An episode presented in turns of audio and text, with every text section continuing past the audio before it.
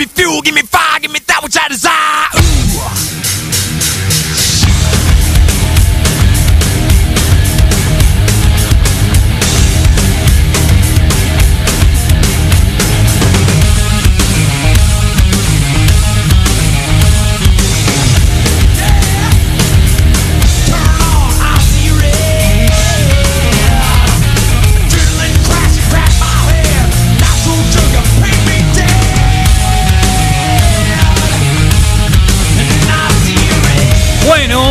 Aquellos que en algún momento les cae mal que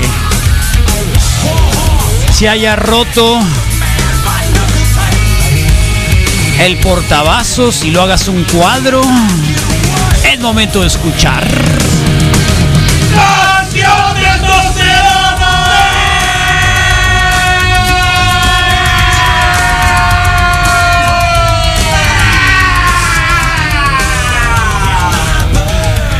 El doctor Arriaga está acá y tiene un invitado, así que nos da mucha pena, doctor Arriaga, por favor. Usted pone, pone en evidencia que no somos tan serios como algunos piensan. Carlos, ¿cómo te va, Misa? Rodrigo, ¿qué tal? Bienvenido, doctor Arriaga. ¡Ánimo! ¿Cómo han estado? Muy bien, ya, ya, ya sin peste. Qué bueno, me da mucho gusto. Me da mucho gusto que estén, que estén mejorando. Pues fíjate que tenemos un invitado de lujo el día de hoy. Hoy nos acompaña el doctor Mateo Giulio Spinelli. Sí, ya estamos preparando el urólogo. velachao. Velachao, chao, chao. Él es médico urólogo, él está en, en Milán. Buongiorno, amico. Hola, Buonanotte hola. per te. Hola Juan, me da gusto. ¿Cómo, cómo sei stato? Ahora bien, pero difícil, muy difícil. Qué bueno. Bueno, mira, el motivo de platicar contigo, pues es que recordemos que uno de los epicentros de la pandemia precisamente fue la, la región de Lombardía, en el norte de, de Italia. Sí. Sabemos que primeramente fue un caso aislado o unos pocos casos importados. Se relajaron el distanciamiento social y las medidas de sanidad y a partir de ahí empezó como el foco rojo. ¿Cómo les ha ido en estos siete meses, Mateo? ¿Cómo está todo por allá? Ya empezó todo en febrero. Mm, Desde, desde, desde nula, en, en- cinco días, todos los hospitales eh, no tenían patología que no, que no sea una infección pulmonar de COVID. Realmente, en una semana, eh, los hospitales se transformaron eh, rápidamente. Fíjate que eh, al, al principio en Milán no pensábamos ah, que este sería un problema para nosotros, porque el problema en el norte de Italia no empezó en Milán, empezó en, en lugar cercano, pero no en Milán. Nosotros sentíamos hablar de este problema, pero no eh, sentíamos el problema, porque aquí no estaba un problema de COVID. En Bergamo, en Brescia, en Lodi, todos los hospitales estaban cerrados porque llenos de COVID. En una semana el problema llegó también en Milán. Tiene que considerar que la Lombardía tiene casi un sexto de toda la población de, de Italia. Aquí es normal que golpeó más aquí. Aquí está el tessuto ricto, aquí está la industria, la conexión con, con el externo. Eh, golpeó por este motivo. Eh, fueron al menos tres meses eh, devastantes por nosotros, porque terminamos de hacer todo y hacemos eh, el médico del- de la emergencia. Yo me, Muy acuerdo, yo me acuerdo que platicábamos tú y yo hace precisamente unos Sí. tres meses, tres o cuatro Sí. meses, y me decías que prácticamente todos los médicos estaban convertidos en internistas y en urgenciólogos y en, y en Ya, aquí, está- intensivistas. ya aquí, aquí estaba un chiste porque mm, la gente no la gente no entiende este problema porque mm, nosotros mm, el, el agente común cuando usted va a hablar de cancro de AIDS entiende pero si usted se va a hablar de una infección no entiende que puede ser peligrosa porque tenemos antibióticos entiende y, y el chiste estaba eh, la gente no, no entendeva esto allora le- quédate en casa, quédate en casa, quédate en casa porque si no te va a intubar un urólogo. ¿Por qué esto era? Porque anestesiólogos, eh, internistas de la emergencia estaban todos en, en, eh, la reanimación. El otro reparto estaban oh, estábamos nosotros. Yo no soy un neumólogo, yo soy un urologo. Así es. ¿Cómo está, ¿Cómo está el hospital? Bueno, tenemos que comentarle a nuestro auditorio que el hospital donde tú trabajas es uno de los hospitales más importantes de todo el país. Este hospital se fundó en 1460 más o menos, tiene más de 500 años. Al día de hoy es un hospital muy moderno, es un hospital muy grande, se calcula unas 900 camas. Y el hecho de que tú nos digas que todo eso se reconstituyó, se, se cambió para atender solamente COVID, entendemos lo que está pasando ahora mismo en nuestra ciudad. En nuestra ciudad en este momento no hay hospitales públicos. Los grandes hospitales de la ciudad son prácticamente para atender la emergencia que estamos viviendo. Estamos muy cercanos al 100% de ocupación hospitalaria y tal como lo dices tú, la misma gente, nuestros vecinos, incluso nuestros familiares, no entienden la importancia de obedecer estas indicaciones tan sencillas de mantenernos en casa. ¿Cómo está tu hospital el día de hoy? ¿Ya reiniciaron actividades de manera normal? ¿Hay una oferta de servicios de salud completa? Sabemos que tienen rebrotes, sabemos que ya volvió a salir por ahí en alguna parte del país más de 200 casos, se reportaron en las últimas 24 horas. Hoy, hoy ¿Cómo, tenemos, ¿cómo hoy está tu hospital? Ahora, mi hospital ahora regresó a la normalidad porque tiene que considerar que al ACME, en el, en el plan de la tempesta, teníamos 700 eh, malati di COVID en, el- en el hospital y 200 por, Ajá. por eh, tiene que considerar que nosotros tenemos ginecología, obs- obstetricia y oncología eh, y estos son servicios que no se pueden, no se pueden cerrar. Aquí tenemos 200 pacientes por la ginecología y 700 por los COVID. Ahora, al día del domingo, el domingo, purtroppo falleció el último paciente COVID en la reanimación y ahora tenemos 20 pacientes en- que tienen una diagnosi de COVID en el hospital. Tenemos un reparto dedicado a, a este problema, pero son pacientes que tienen una infección vieja, son, pacientes que son hospitalizados al meses. El resto, el resto empieza a la normalidad con una lenteza devastante porque la gente, lo que los políticos, lo- los dirigentes no saben realmente lo que va a pasar y ahora soy prudente, no hacen un paso sin saber qué, lo que va a hacer. Regresamos, pero tiene que considerar que nosotros que somos urólogos, en este momento hacemos solo oncología. No hacemos litiasis, no hacemos hipertrofia prostática, no hacemos eh, andrología, no hacemos infertilidad. Hacemos solamente la urgencia, porque va a un quirófano particular, y hacemos simplemente la patología oncológica. Si usted en este momento va, va a ponerte una sonda porque vaya a retención urinaria, no tenemos la posibilidad de hacer un tour, una retención de próstata. Y no, y no sabemos cuándo podemos regresar a, a hacer este tipo de, de cirugía. Y fíjate que en este momento la situación está tranquila. No tenemos, Ajá. no tenemos infección, pero todo está lentamente al regreso. Así es. Este, respecto a lo que tú dices, a las políticas que, que están instalando los, los gobernantes, el municipio, el, el gobierno del estado, eh, sabemos, por ejemplo, Francia les lleva un, un- un poquito de ventaja en cuanto a reapertura económica.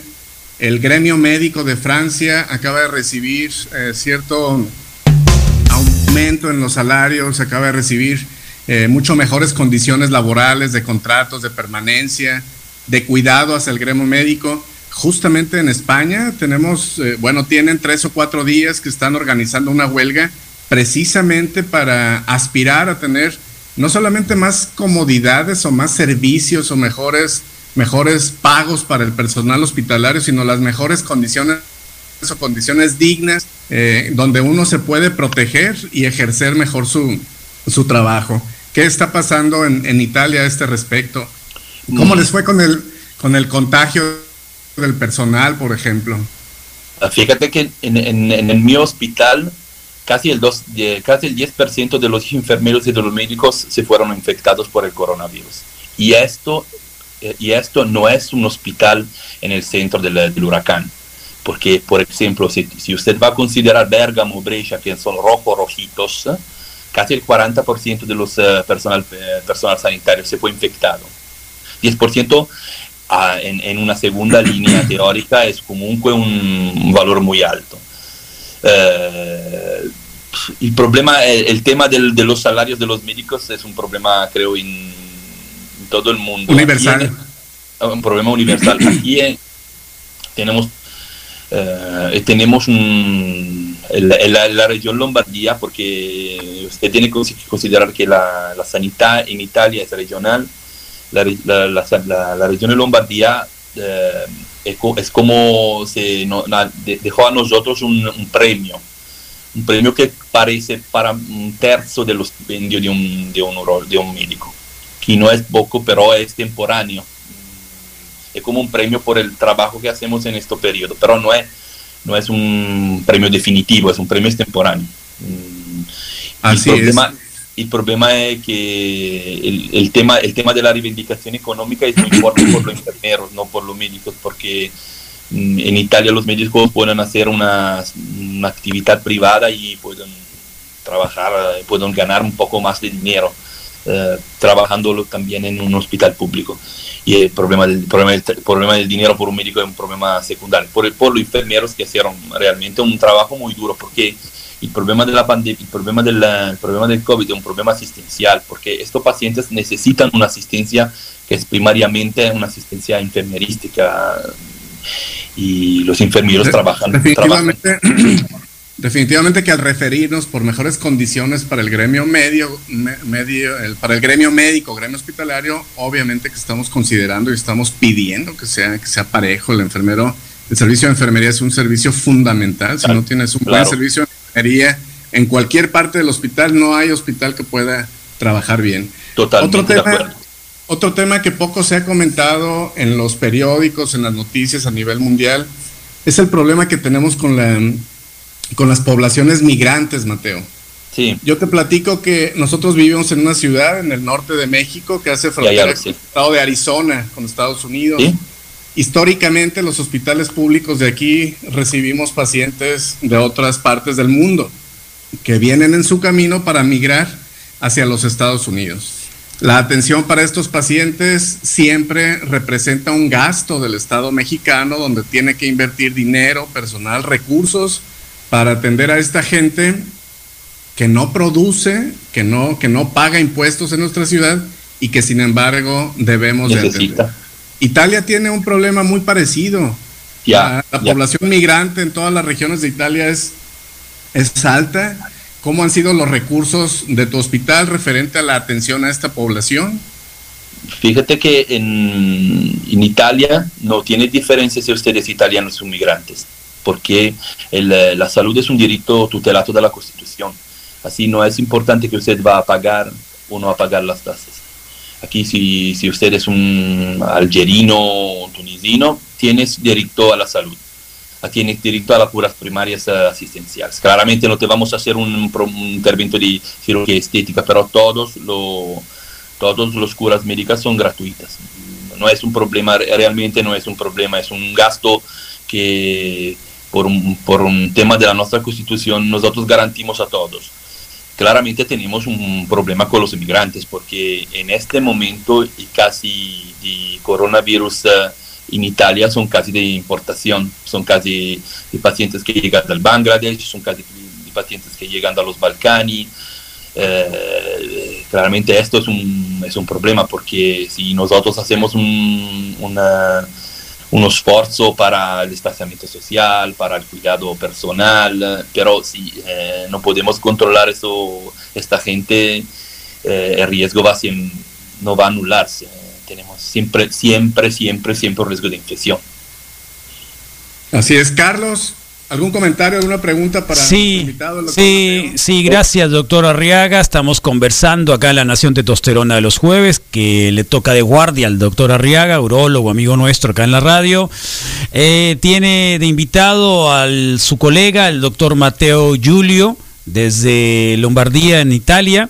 Yo quisiera preguntarle al doctor, eh, al doctor, sobre todo que nosotros en esta radio hemos estado tratando de, de, digamos, estar llevando mucho información válida, sobre todo porque hay muchos mitos, mucha necesidad, mucha ansiedad de la población que tenga o que no haya tenido la afectación del coronavirus, el buscar remedios mágicos, ¿no? Muchos eh, remedios que no son autorizados.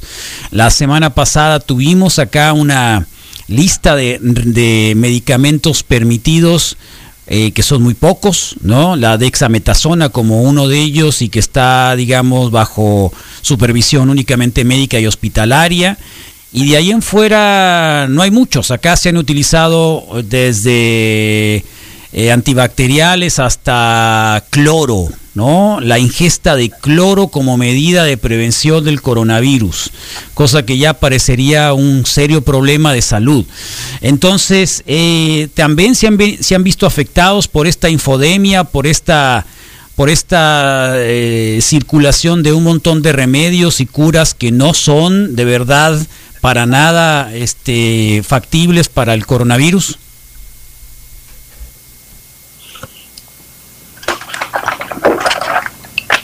¿Respondo yo?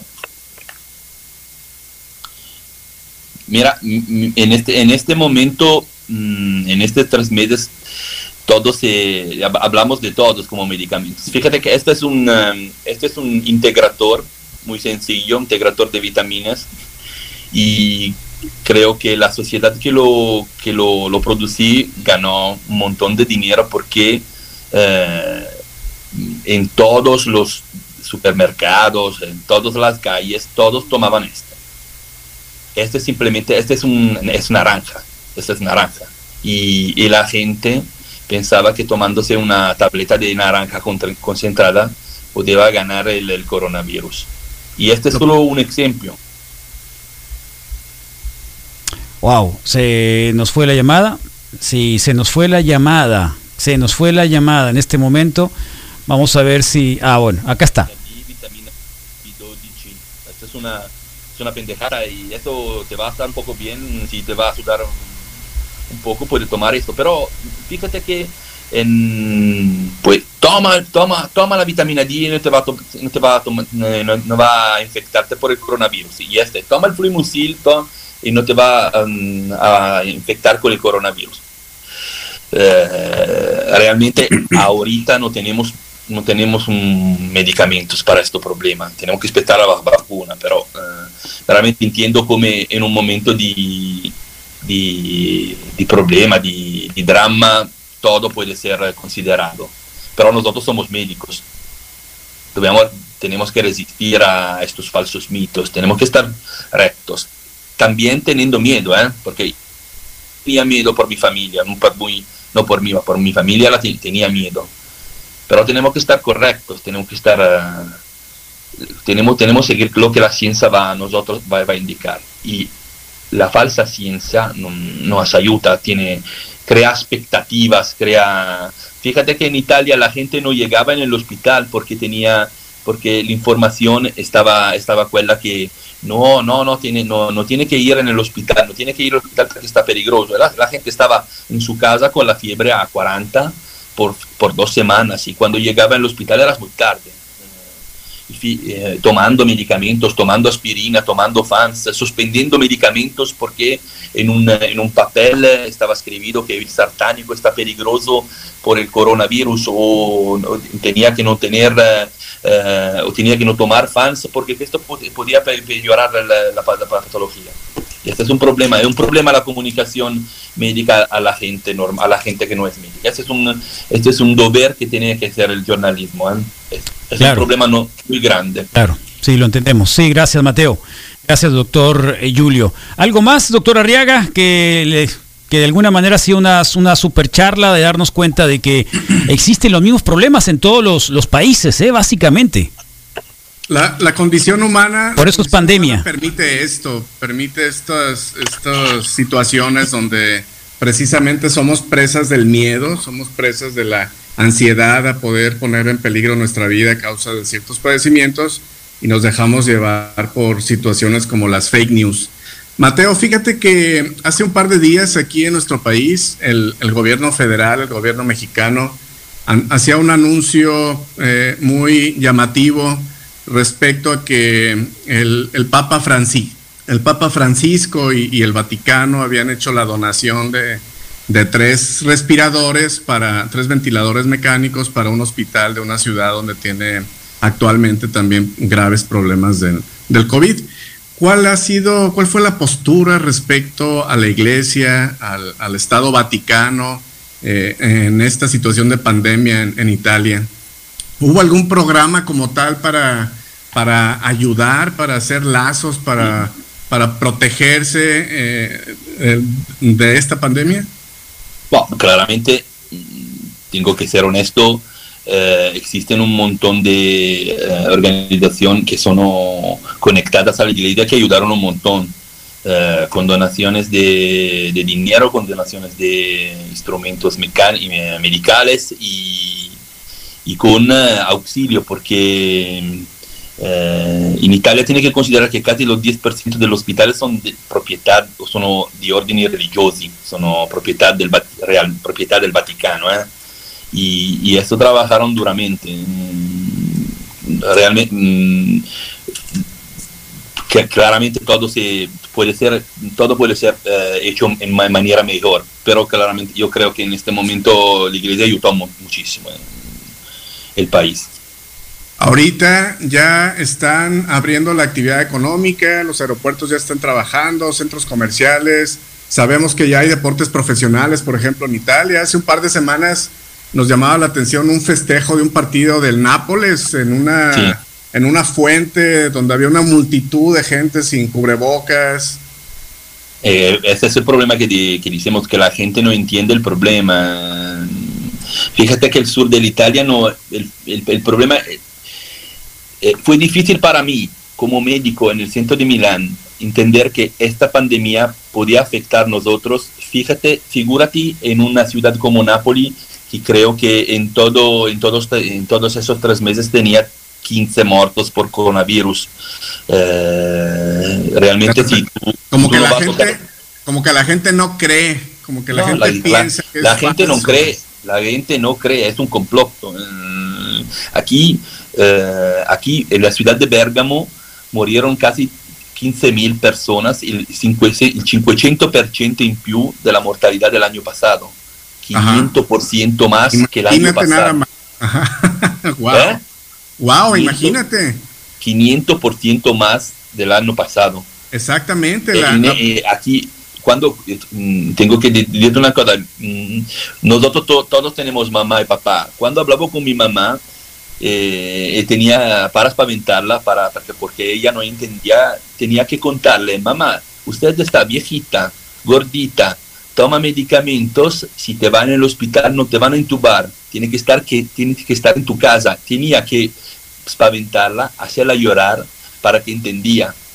Esa fue otra, esa fue otra polémica en su momento. Leíamos las noticias de Europa donde había ciertos protocolos para intentar proteger más a la población joven que a población con, con comorbilidades, pero bueno, parece que, que ya los comités de bioética, las guías de práctica clínica de las diferentes especialidades, ya hay más información al respecto porque recordemos que esta enfermedad pues a todos nos, nos tomó de sorpresa. Carlos, Misael, Rodrigo, ¿alguna otra pregunta para el doctor Spinelli? No, agradecerle mucho, agradecerle mucho el tiempo. Sabemos que son momentos de mucha complicación, eh, saber más o menos qué es lo que ocurre. Sabemos que también es, son muchas horas adelantadas y debe estar obviamente una jornada de trabajo laboral fuerte. Eh, y agradecerle muchísimo al doctor Julio que está acá yo con recuerdo, nosotros. Sí. Yo recuerdo que Rodrigo la otra vez estaba intentando hacer algunas, decir groserías en italiano hace un Sí. par de días. No está Ah, por mira, ahí, mira pero- que yo, mira que yo soy experto de groserías. Ah, yo- sí. Puta la madre, entonces, a todos. Bueno. Así, mira. Así. ¿Eh? Oh, toma. Así como Bob Spencer y Cazzo. Hill en Dos Exacto, Italianos exacto, Locos. Exacto, exacto, cazzo. exacto, italiano, parece italiano. Ándale. Muchas gracias, doctor. Muchas gracias, Hola, doctor. Arriaga. Te mando un abrazo, Mateo. Ojalá que nos veamos pronto. Cuídate mucho, hermano. Chao, chao, chao. Muchas gracias. Ahí está, nos vamos al cortecito rápidamente. Fíjate que te...